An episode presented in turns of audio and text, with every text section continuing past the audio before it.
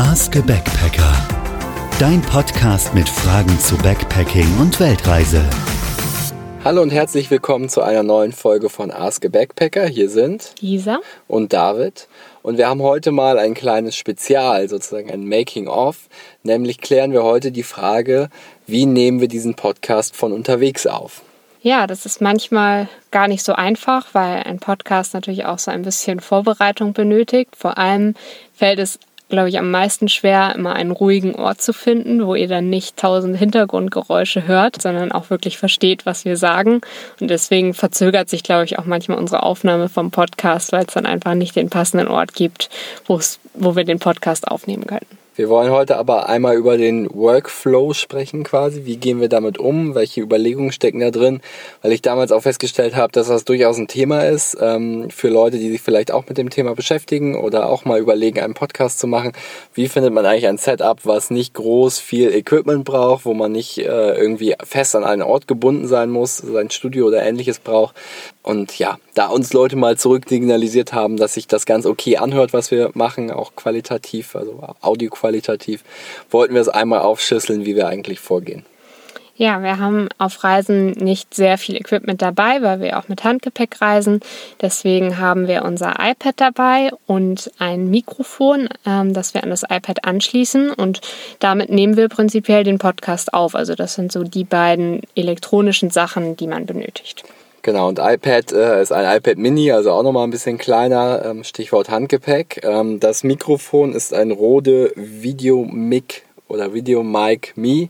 Ähm, das gibt es mit Lightning-Anschluss oder mit Klinkenanschluss, je nach iPhone oder iPad-Generation.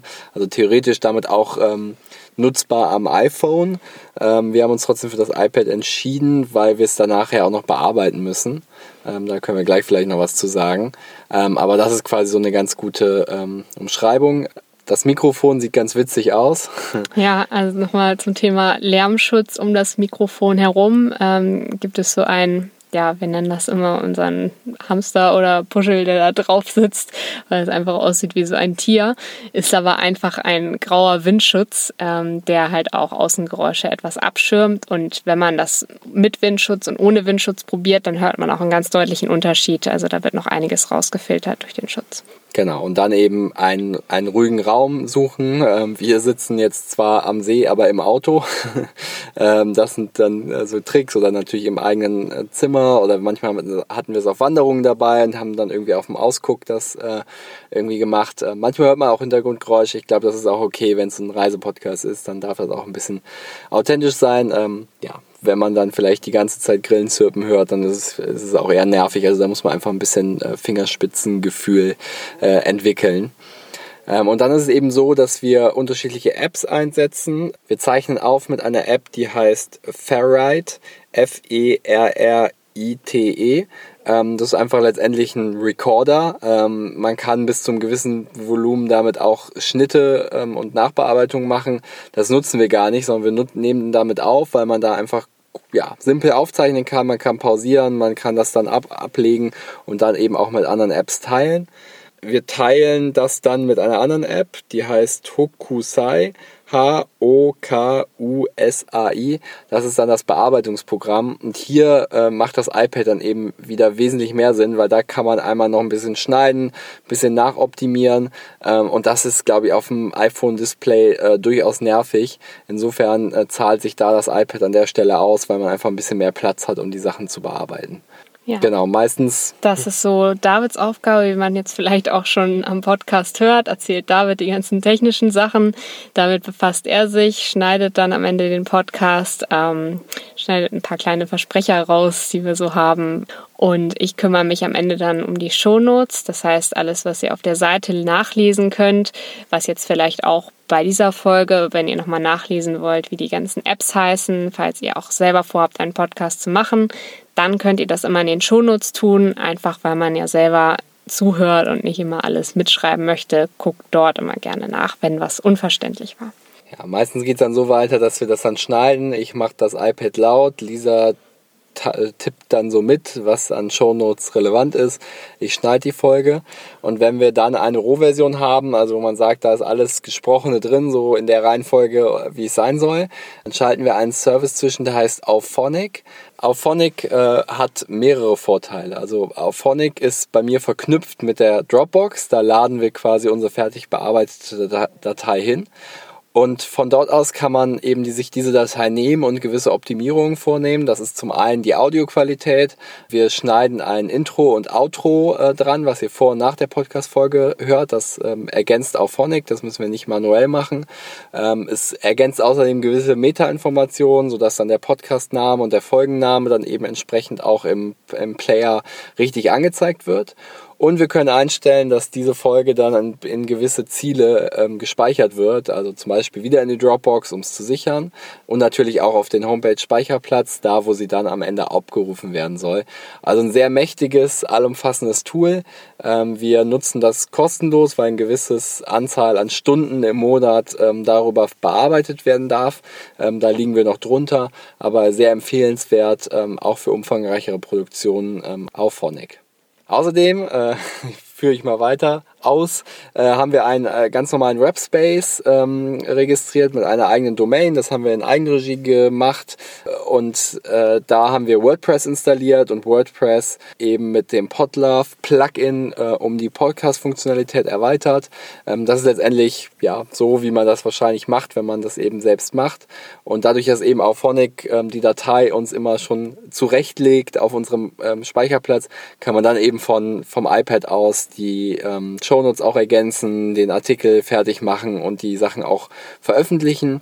Ähm, das Nette an WordPress ist auch, dass man Aufnahmen planen kann. Also man kann dann einfach Folgen zu einem gewissen Datum veröffentlichen, sodass eine gewisse Routine dann auch reinkommt. Also das ist, ähm, gibt einem hinten raus auf jeden Fall ähm, sehr viel Flexibilität. Ich habe mir auch andere Services angeguckt, ähm, die man dann gegen Bezahlung äh, nutzen kann. Aber da ist man immer irgendwie an einen Anbieter gefesselt. Äh, man hat nicht so richtig viele Konfigurationsmöglichkeiten. Und so haben wir uns entschieden, das alles einmal selbst aufzusetzen und haben da einen Webspace ähm, registriert. Ja, und dann kommt am Ende das raus, was ihr euch anhören und anschauen könnt, die Website mit dem Podcast und dann halt auch die verschiedenen Kanäle, auf denen der Podcast erscheint. Da kann man halt auch schauen, wo soll der Podcast hin. Ich glaube, bei Spotify musste man das irgendwie anmelden, soweit ich das richtig in Erinnerung habe. Und ähm, dann dauert es manchmal ein paar Tage, bis das Ganze veröffentlicht wird auf dem auf der entsprechenden Plattform, weil die natürlich auch schauen müssen, was ist das überhaupt, was sie da veröffentlichen. Das wichtigste Verzeichnis ist das Apple Podcast Verzeichnis. Auch da muss man sich ähm, registrieren. Die meisten anderen Apps referenzieren dann auf dieses Verzeichnis bis auf Spotify. Ähm, aber so muss man dann eben ein paar Eintragungen vornehmen, sodass der Podcast dann auch überall verfügbar ist. Ähm, und ja, seine Homepage so ein bisschen im Blick zu behalten und zu pflegen und zu aktualisieren, ist auf jeden Fall auch eine, eine ganz gute Sache. So hat man das Gesamtpaket und so gehen wir dann auch da beim Podcast vor. Ein Punkt können wir auf jeden Fall noch erwähnen, das ist das Thema, was kostet das dann eigentlich? Ähm, unterm Strich nicht viel. Ähm, also das eine ist ja die Frage, wie, wie, wie viel Zeit kostet es, das andere ist die Frage, wie viel Geld kostet es. Erst das Geld, ähm, relativ wenig. Wir haben, glaube ich, irgendwie 30 Euro für das Mikrofon ausgegeben.